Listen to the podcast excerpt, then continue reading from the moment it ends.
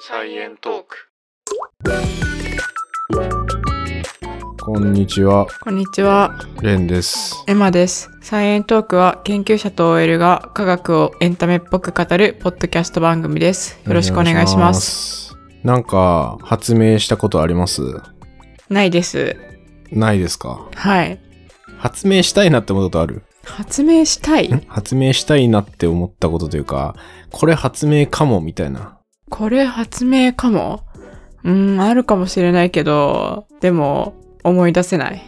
思い出せない。 あ、そっか。誰でもさ、あるくないあ、これ、私これ考えて天才じゃねみたいなあーう瞬間って多分あるよね。あるよね。うん。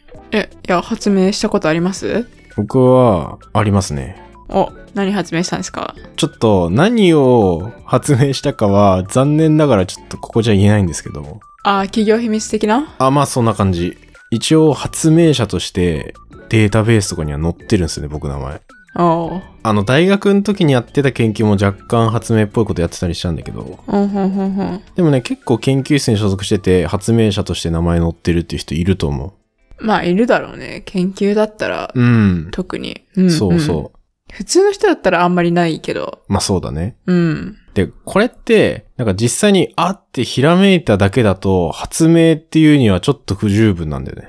うん、うんうん。その、ちゃんと形になるところまでいかないと。実際に物にして、で、売ったりして、なんだろう、特許みたいなのを取らなきゃ発明になんないのかな。そうそうそうそうん。う。、で、そこって結構さ、ふわっとしてるじゃん。うん。多分世の中の認識って。うんうん。これ発明じゃんみたいな日常会話あるけど、いやいや、それだけじゃ発明じゃないよみたいな。うんうんうん、まあ そんなこと言ったら友達減りそうだけど。と。 うん。まあだけど実際そうなんでね、発明ってちゃんと定義が結構きっちりあって、うん。そういう発明っていうのをちゃんと定義しておかないと何が起きるかっていうと、例えばさ、まあエマさんがなんかいいアイディア思いついたとするじゃないですか。うん。で、それをさ、俺がさ、俺だけがそのアイディアをさ、聞いてさ、うん。で、世の中にさ、僕が発明しましたって言うとするじゃん。うん。したら発明者ってさ、本当は君だけど、うん。あの僕が大々的に多分僕が発明者になっちゃうわけよ。うん。世の中から見たら。うん。みたいなことが起きるともうカオスになっちゃうわけじゃん。そうだね。うん。そう。権利が守られないというか。うっん。ていうのがあるからちゃんと発明、発明した人の権利を守ろうねっていうので、まあちゃんと定義がされてんだけど、まあ今日はだからその発明をちゃんとちょっと定義とかを確認しつつ、うん。じゃあどうやったら発明ってできんのとか、 もう、発明を目指す人のための講義講義っていうか いや、なんかこんな感じで考えたら発明って生み出せそうだよねとか、ああ、じゃあどうすれば実際に自分のアイデアが発明っていう形になるのかっていう、そのプロセスを、うんうんうまんあ、ちょっ。となんか体験しながらというか、考えてみようじゃないかっていう、はい。そういう回になってます。で、まあ、ちょっと今回科学誌じゃなくて特殊なエピソードになってるんですけど、はい。あの、実はこれが配信されてる日が、科学系ポッドキャストの日、コラボレーション企画ってことで、うんうん。この間言ってたやつね。前回のお便り会の時も言いましたけど、結局全部で19番組かなおー、すげえ。で、その番組がみんなで発明っていう共通のテーマで、うん。まあ、なんつうの、ゆるいコラボ的なうん、うん、うん。感じなのをやりましょうっていうので、まあ、今回はサイエントークは発明についてそもそも何かっていうのをちょっと喋ってみようかなということです。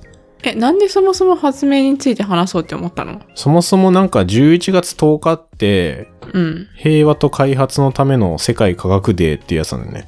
ほうほうほこれユネスコが、あの世界遺産とか決めてるユネスコがう。うん。科学についていろいろ広めたり議論しようよって言ってる、まあその日なんだけど、うん、うん。 11月とかで、で、同時になんか知的財産も、まあちゃんと守っていこうねみたいなうん。のも言ってて、あ、ユネスコが言ってるんだ。そう、なんかその科学の重要性みたいな中にどうしても、あの必ず入ってくるじゃん。うんうんうん知的財産権って。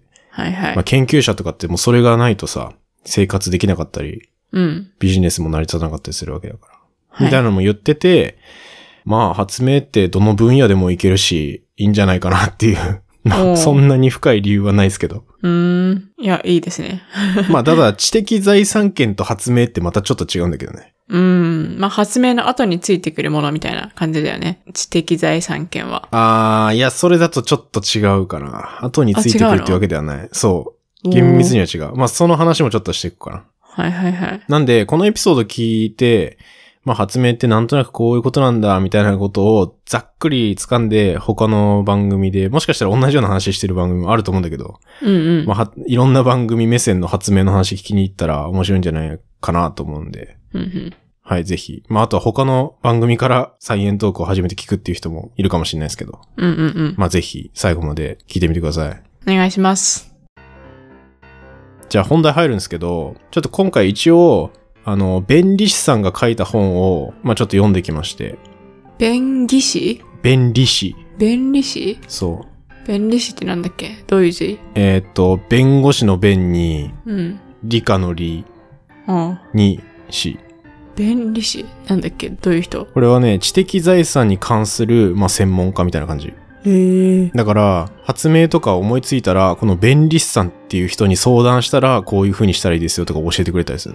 うんうんうんで、まあ、そんな弁理士さんの遠藤和光さんっていう人が書いてんだけど、誰でもできる発明の技術、そのアイディア形にしませんかっていう、まあ、本を今回読んだんだけど、うん。うん。まあ、それプラス関連することいろいろ調べてきたんで、まあ、ちょっと発明については、まあ、その本も参考にしつつっていう感じなんですけど、あの、さっき発明はしたことないって言ったじゃん。うん。発見はしたことある。発見。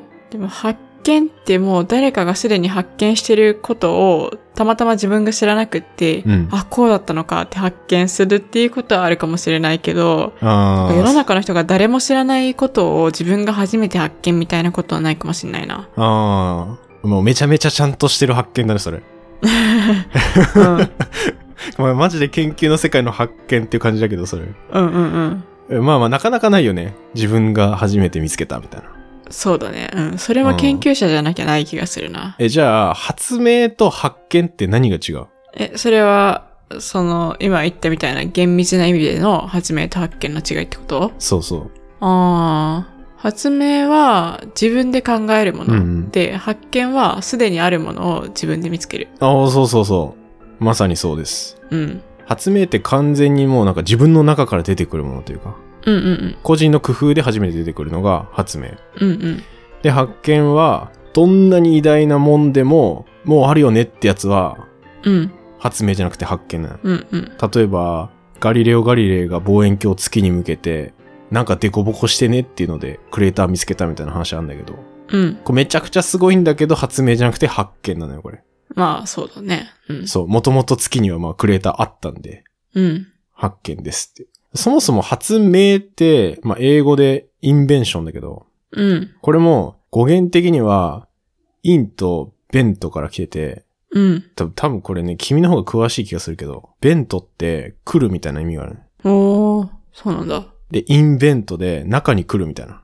うーん。で、これがなんか思いつくみたいなニュアンス。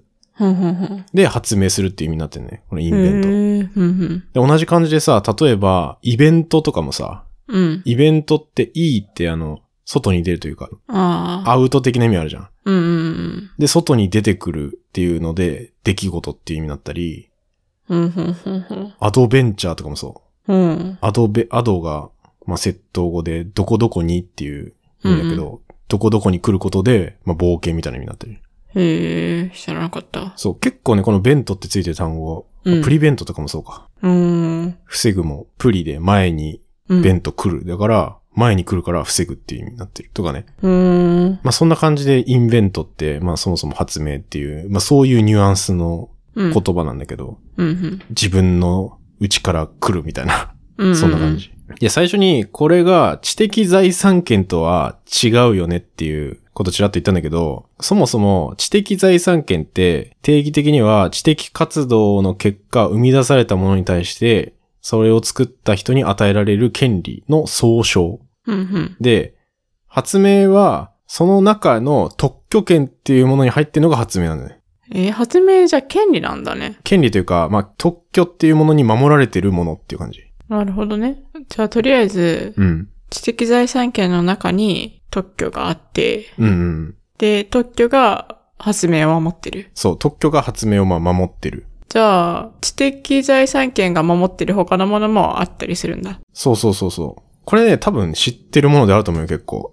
著作権とかそうそうそうそう。なるほどね。あと、商標権とかさ。ああ。で、発明ってそもそも、うん。何でもかんでも新しいものとか考えたものが全部発明になるかっていうとそうじゃなくて、うん。ここで言う発明って自然法則を利用して技術的な創作のうち高度なものを言うっていうのが一応定義なんで、ね、おー、技術的なもののうち高度なものそう、技術的、まあ、創作物のうち高度なもの。えー、あ、じゃあ簡単なものはダメなの発明でも。これ簡単なものとか、あと誰でも思いつくじゃん、これみたいなのって発明にはならないの。まあでも誰にでも思いつくものは、そう、うん発明じゃないのはわかるけど、うんうんうん。でも簡単だけど、あ、こんなアイディアなかったわ、みたいなさ、ものとかも発明って呼ばないのかなあ、でも、簡単だけどこんないいアイディア、思いつくっていうこと自体がさ、結構高度だってするじゃん。あ、そういうことそうそうそう、そういう高度さみたいな。だかあ、そら、ういうことプロセスの難しさは全然関係ない。ああ、さっき科学的なみたいなこと言ってなかったっけあ、そう、自然法則を利用した。自っていう然のが入って法則を利用した。まあそう、これも難しいよね。うんうん。だから自然法則の例で言うと、例えば火を使った発明みたいなので言うと、えーっと、ろうそくみたいなやつは、まあ、あれは火を保存しようみたいな、長く使えるようにっていうので、発明としてあって、で、例えばその、ろうそくにもいろんな形あって、風よけついてるとか、まあそれはそれでまた特許があったりとか、うんそれもまた発明だったり、っていうので、まあ、自然法則を利用してるっていう感じのイメージ。うーん、なるほど。だけど今の時代ってなんか、例えばコンピューター使ってたら、もうある程度この自然法則を使ったっていうのはもう、ある意味達成できちゃうわけで、うん。例えば Amazon でさ、あの、マウス一回クリックしただけでさ、買うシステムあるじゃん。うん。あれも特許になってるね。うんうんうん。とか、まあなんか結構、なんか広いっちゃ広い。自然法則じゃなくてももういいっていうこといや、自然法則ではあるんだけど、でももう、コンピューター使ってる時点で、コンピューターっていうもの自体がもう自然法則で動いてるから、で、それを使った方法みたいな、方法も発明として、うん。 OK に今なってる。うーん。でも難しいね。なんか、プログラミングを使って、いや、それで言ったらみんな何でもツール作れちゃうけど、それなりに新しいもので誰も考えつかないものだったら、まあ OK で、うん。で、そうじゃなかったら、まあ、罰みたいな。なんか、線引きが難しくなってきてるね。そうそう。だからね、素人がね、このジャッジをね、できるわけじゃないんだよね。ああ、だから弁理士がいるのか。そうそう。だから弁理士がいて、うん。で、その特許を管理するのが特許庁よね。うん、うん、うん。っていうのがまあそういうことで、はい。で、だから、これいいかもって言って生まれた発明が必ずしも全部特許権を得られるわけではない。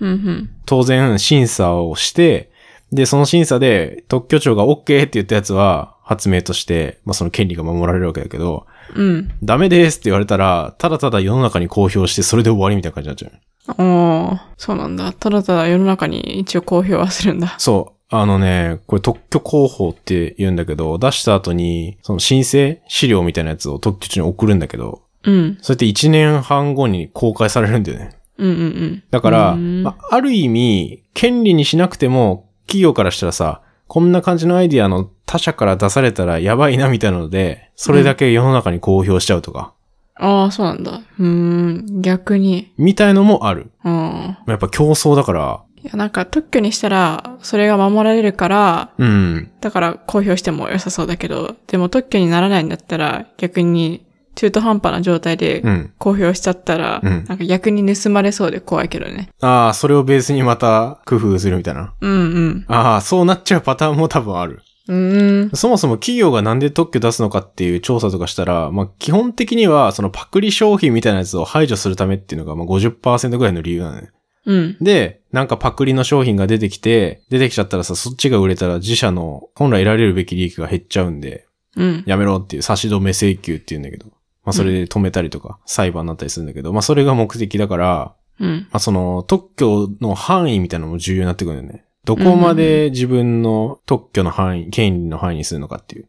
うん。例えばさ、鉛筆を転がりにくくしたいみたいなのでさ、六角形の鉛筆を発明しましたって言って出したとするじゃん。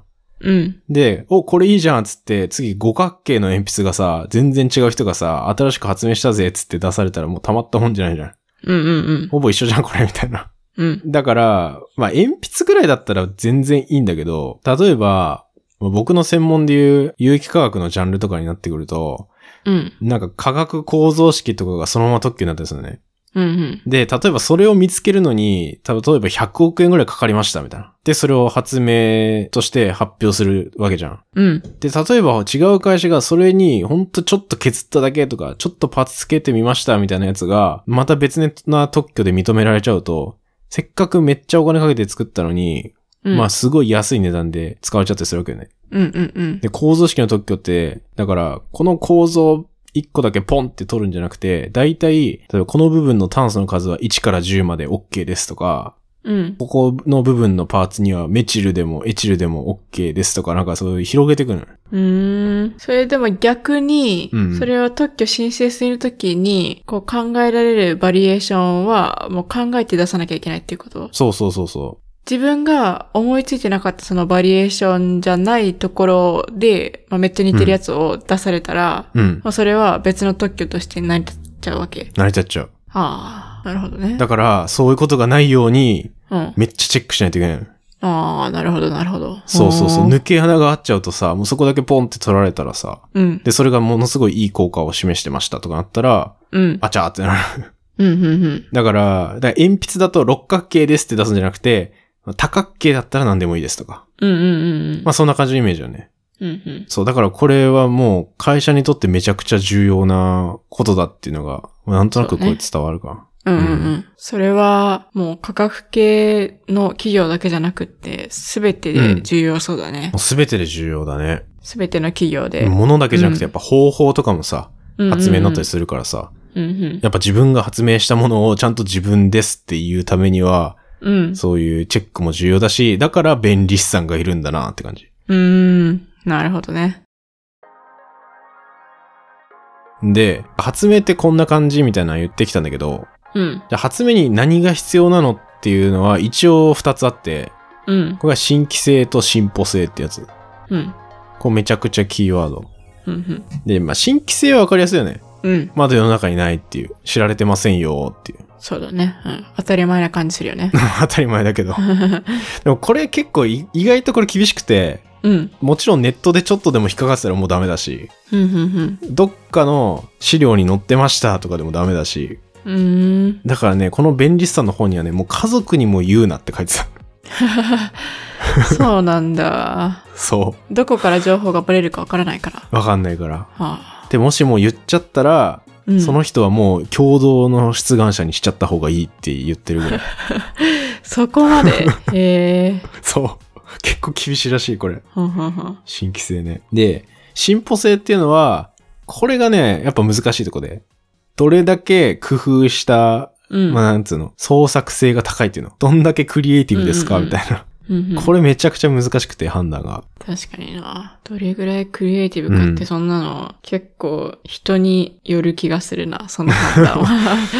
まあ、それがなるべくブレないように、だから特許庁でもいろんな審査基準とかを設けてて、1年ぐらいかけて調査とかして、だから出した後の結果返ってくるのうん1年後とかなんだよね。うーんそれぐらい結構きっちりきっちり調べて、まあこれは、まあなかなか思いつかない、うん。このジャンルでもなかなか思いつかない新しいものでしょって認められて、初めて特許になるみたいな感じなんですね。うん。特許庁の人はじゃあ大変だな。だって、そう。自分のよく知ってる分野じゃなかったら、うんうん。そのよく知ってる分野の人とかにいろいろ聞いたりして調査しなきゃいけないっていうわけだよね。うん、まあ聞いたりする場合もあるだろうし、まあ結構やっぱ専門は分かれてるとはいると思うよ。その、このジャンルに強い人みたいな。うんまあそうだよね。でもさ、もう全く想像してないような新しい発明だったりしたらさ、うんうんうん。だからまあそもそも発明って新しいものだからさ、そこまで自分の専門じゃないけど調査しなきゃいけないみたいなうんことって発生したりしそうだなってちょっと思って、 大変そうって思った。そう、これ俺もね、大学でね、実際に特許庁の審査官みたいな人の話聞いたことあるんだけど、うん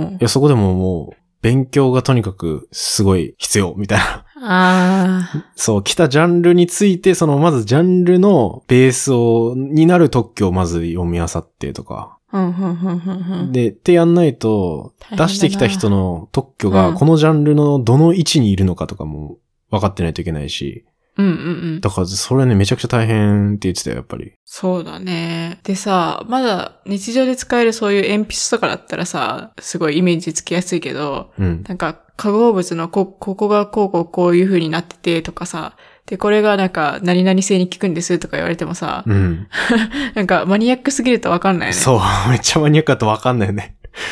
めちゃくちゃ難しいと思う。いや、でもそれをやってるってことだからすごいよね。独居長すごいなって思すごいね。でも、だからこそさ、だからこそって言ったらあれなのかもしれないけど、あの、この間の、なんだっけ、話題になったやつ、名前忘れちゃった。茶番劇。ゆっくり茶番劇の特許問題みたいなさう。。ああ、あったね。ゆっくり茶番劇の。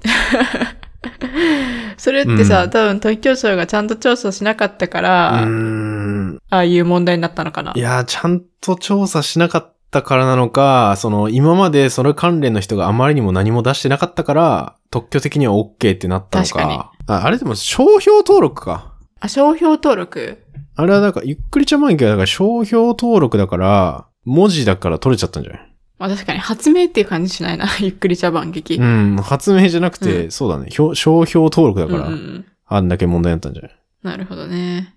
で、じゃあちょっと実際に、これ今結構ふわっとしてたと思うんだけど、ここまでの話。もうちょい具体例で、その発明が生まれるところから、実際に出すところのプロセスを考えてみるんだけど、うん。じゃあ、世の中にまだめっちゃシンプルな棒のアイスしかない世界だと仮定して、アイスクうんリうーム。ん。で、アイスクリームってなかなか冬に売れないじゃん。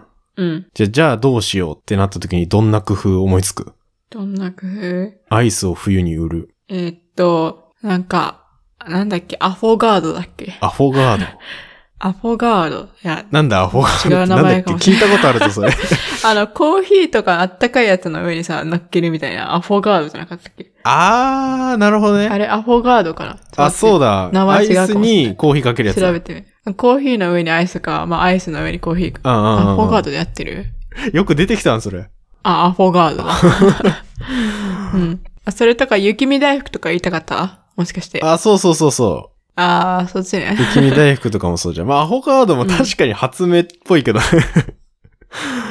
まあ、棒のアイスしかなかったらね。あ、そう、棒のアイスしかない。で、まあ、まさになんか雪見大福とかって、これロッテが昔、この冬にアイス売れないっていうのに対して発明したことだよね。うーん。雪見大福やっぱ冬に食べるイメージあるじゃん。そうだね。うん。お餅に包まれてて。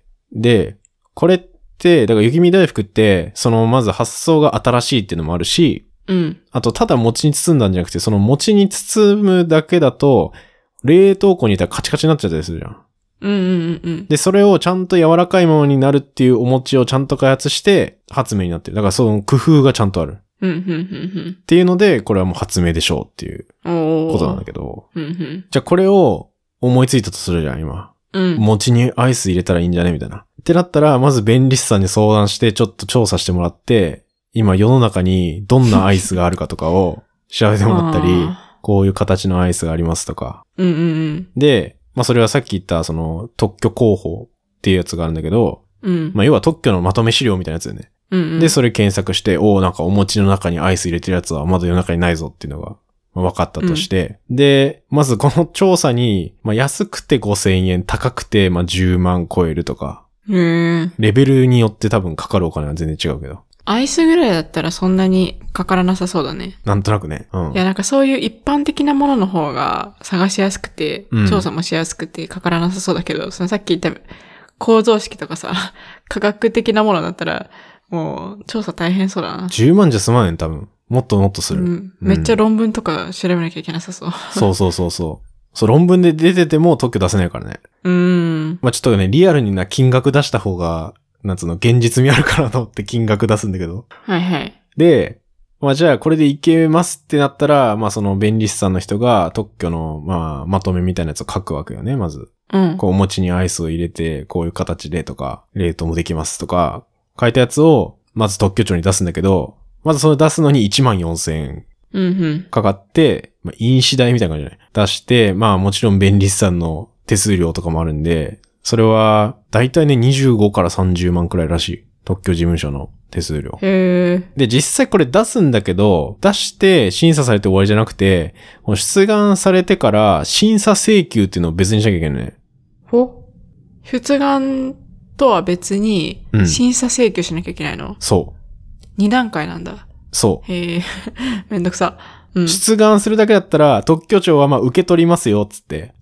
で、1年半後ぐらいに、うんよ世の中にこういうのありましたって公表するけど、これをちゃんと権利にしたいんだったら審査請求してねっていうことになってる。ほう、なんか意地悪だな。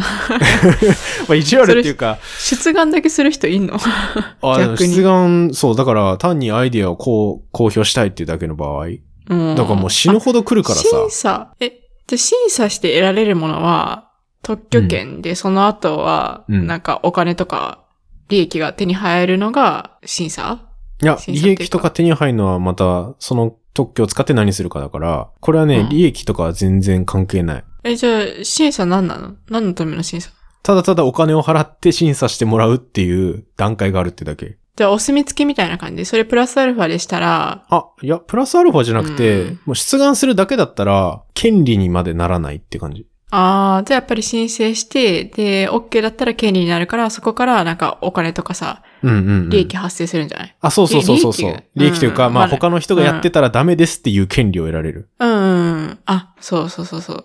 そうそうそう。そういうことが言いたかった。で、この審査請求して権利化するために、まあ13万8000円プラス発明の数かける4000円がかかります。うん、うん。まあまあまあまあかか爪るの。数。うん。で、さっき言ったみたいに1年後ぐらいに結果が返ってきて、まあそのまま OK の時もあるし、ダメですっていうので、宿題が出る時もある。うーん。もうちょっとこうしたらう、ん審査通りますよ、みたいな。そうそうそうそう。例えば、鉛筆だったら、うん、多角形はちょっと広すぎるんで、六角形、五角形、四角形ぐらいまでだったら、権利化できますよとか。うん。 そしたらまた一からやり直さなきゃいけないの。いや、その場合はね、その補正書みたいなやつをまた2ヶ月以内ぐらいに出さなきゃいけないけど、出 して、そこは多分ね、短いと思う、審査期間。うーん。、で、OK が出たら、ようやく特許になると。へあえ。結構大変なプロセスを踏まなきゃいけないですね。そうだね。うん。で、特許も取ったら取ったで、その特許、と特許料っていうやつをまた払わなきゃいけなかったりとか。うん。そう、お金払払わないと、その権利化しても放棄したとみなされちゃう。じゃあ一番初めだけに払えばいいのいやそれとも定期的に払わなきゃいけないの一年に一回とか。そう、定期的に払わなきゃいけない。あのーああ。最初3年分、まあ、そんな高くない、これは。もう3年分とか、まとめて払ったりとかして。うんうん。で、その出願された時から、まあ、20年ぐらいは基本的にうん。権利が続くんで、まあ、その間は払って更新するみたいなイメージかうん。そうなんだ。な。そう。で、世の中のものってだからでもこれをみんなやって、う。うん。それぞれ権利を守って、パクリ商品が出ないように、まあ、ちゃんとやってるわけですよね。そうだね。うんまあ、そんだけ大変でお金もかかるけど、うんうんでも、それをやった方が、まあ、損は防げるんだね。うん。うん、そうね。うーん。まあ今言ったこの辺の値段とかはまた変わるかもしれないけど、これ2022年の現在の感じはこんな感じですね。え、でもさ、世界的に見たらさ、なんうかんクレヨンしんちゃんを中国がパクってるみたいな、そういうのとかあるじゃん。ああ。世界的な特許みたいなのもあるの。クレヨンしんちゃん著作権だけど、 あ、そっか。特許だ。著作権はでも、うん。いやダメだよ。侵害してるよ、それは。あで当然訴えられてもおかしくない。ー。え、なんかさ、国際法みたいなのあるんかな特許に関しても。あるあるある。うーん。国際的に、まあ日本で出願してたら、その後、うんこの今言ったプロセス踏んだ後とかにも、これを国際化しますみたいな。今度いろんな国にさ、やっぱ翻訳して、うん。しますっていうのを、またそれはそれで、そのステップを踏まなきゃいけないんだけど。あ、じゃあそのステップ踏まなかったら、うん。日本国内だけに留まっちゃうの特許は。とりあえず日本国内にとどまるはず。へえうん。まなるほど。あ、それだとさ、いろんな国にさ、出しまくるのって大変じゃん。うん。 でそういうのがないために、うんと、PCT 出願ってやつがあるんだけど、まあこれはあの、国際特許制度ってた、ただ、この PCT 出願ってやつをやったら、うん。もういろんな国にそれがなんか、なんつうの、加盟してるみたいなイメージで、うんうんだからこれに登録されれば、この、ある程度、世界中の国で守られますよ、みたいなやつがある。うん。うまあ、だから基本的になんかグローバル企業とかさ、 ーん。まあ。あ大体 PCT 出願してるよ。うん。なるほどね。そうそう。大変だ。いや、大変だよね、これ。うん。でもまあそれだけでも、守んなきゃいけないっていうのがあるからね。うんうん。はい。で、なんか、まあ、実際結構生々しく発明について、なん、あの、言ってきましたけど、うん。あの、最後に、弁理士さんが発明をするコツみたいなの言ってて、うん。もうそれも気になるじゃん。発明しできて、本当にそれが良かったらさ、うん。この特許化までやったら、うん。その特許を企業に売ったりしたら、実際年間何千万とか入るかもしれないし。 あ、それいいな。でしょ、うんいい。よね。いい。で、まあ一応テクニック的なやつあるんだけど、例えばさ、さっきの雪見大福は、大福のあんこをアイスに置換したっていう考え方ができる。うんうん置き換え。でそれが一つのまずテクニックだっていう。うん。うん発明の。何かに置き換えるっていう。で、他にもこれいろいろあって、で、例えば、組み合わせとかあ、そうそうそうそう、組み合わせとかもそう。んん。なんだろう、古いけど、ラジカセとかそうだよね。ああ、はいはいはい。ラジオとカセットテーラジオとプカセ組み合わせたら、ット。うん。組み合わせれるし、ラジオ録音できるっていう機能もつけれるとか。うーん、ほんほんほん。やると、これ進歩性あるよねってなる。確かに。これなんかね、ラーメンの例えがすごいいいなと思ったんだけど、これ今あるやつでもいいんだけど、ラーメンをどうしたら発明にできるかっていう。うん。なんか思いつきますラーメンをどうしたら、え、それさっきの言われてたコツをうん。使えばいい、コツってさ、今2個しか出てきてないじゃん。他になんかある今は2個出てきた組み合わせと、うん。時。間だけど、あと5個ぐらい一応あんだけど、うん。いや、なんかどうしたら新しくなりそう、ラーメンって。っていう。だじゃ例えば1個例を言うと、うん。負荷っていう、何かを加えるっていうのがあって。うんうんうんうんうん。で、これ知財になってるわけじゃないんだけど、例えばラーメンにトリュフ乗せてみました、みたいな。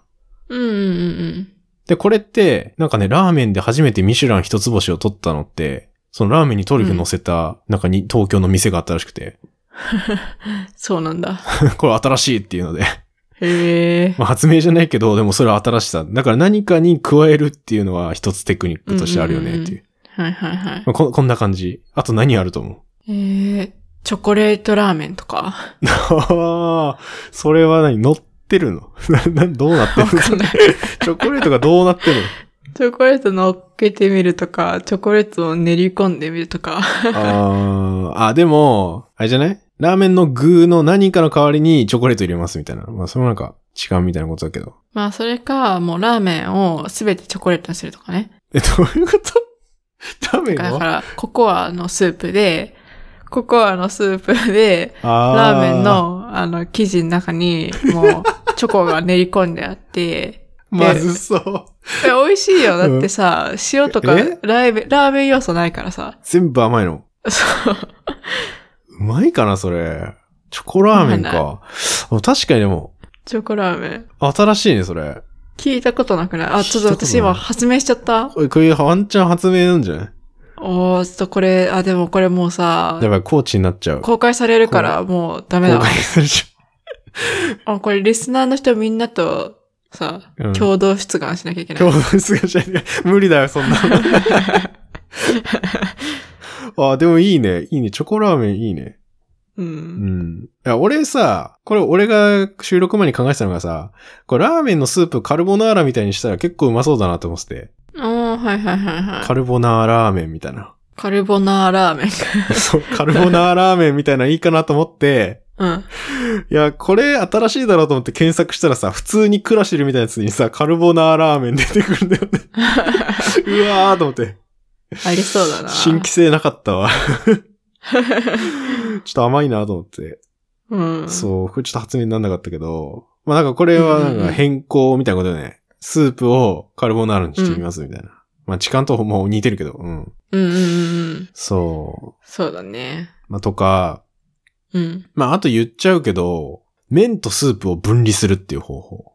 おー。これつけ麺とかそうだけど、うんうんまあ、つけ麺が権利化されてるわけじゃないけど、この分離するっていうのも、まあ一つなんかテクとしてあって、うん。うんうん。あの、目覚まし時計を、その、鳴るっていう機能と、止めるっていうボタンを分離して、うん。止めるボタンを別の部屋に置いたらさ、起きて隣の部屋まで行ってボタンを押さないと自分の部屋のベル止まらんみたいな。そういう発明。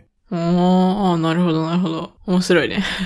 面白いよね、これ。あーで、これ、権利化されてないんだけど、これ出した人が、この出願した人うんこ。れダウンタウンの松本人志なんだよね。 すごない え、通ったの取ってない。あ の、一応、あの、あ、だから、あの出願して、あの、審査請求しなかったらしいんだけど。ああ、なるほどね。そうそうそう。あ、だじゃかあもう、おら、ふざけでやったってことそう、これなんで松本人志が出してるのかちょっとよくわかんないんだけど、なんか番組の企画とかかなかなうーん。面白いね。ね、面白いよね。まあ、みたいのがあったりとかね。分離はそういうやつですけど。まあ、あと最後、ラーメンのスープをなくすっていうパターン。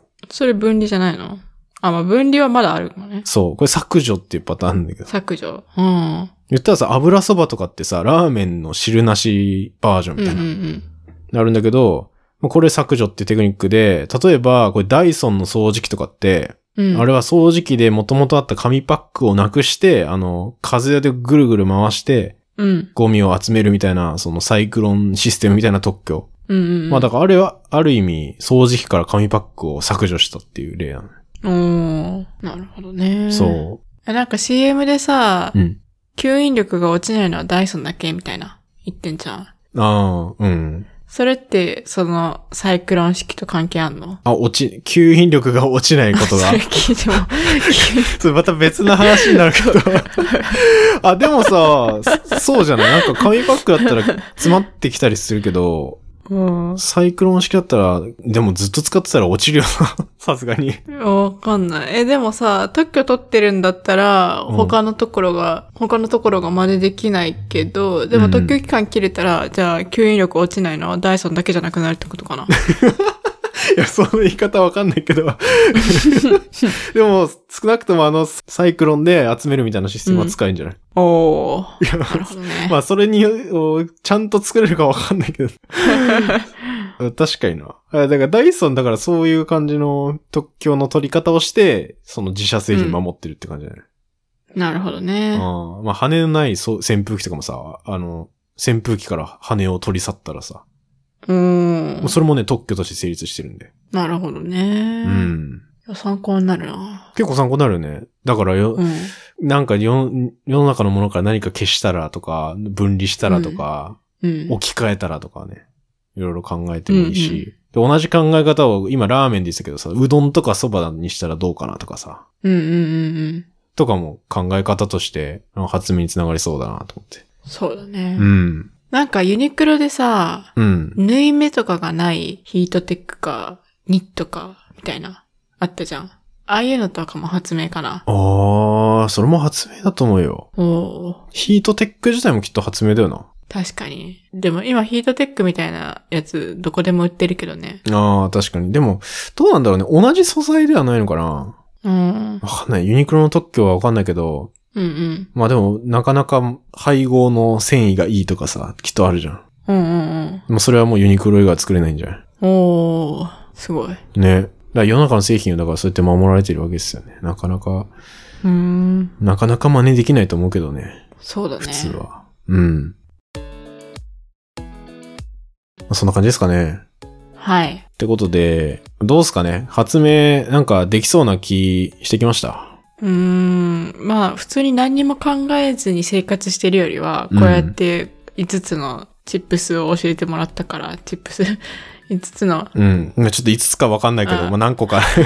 こうやって何個かのコツを教えてもらったから、意識して何か発明しようって思いながら生活してたら、意外と発明できるかもしれない。そう。って気がしてくるね。してくる。でも、その後のうん特許庁への申請云々とかを考えたら、やる気がなく なる。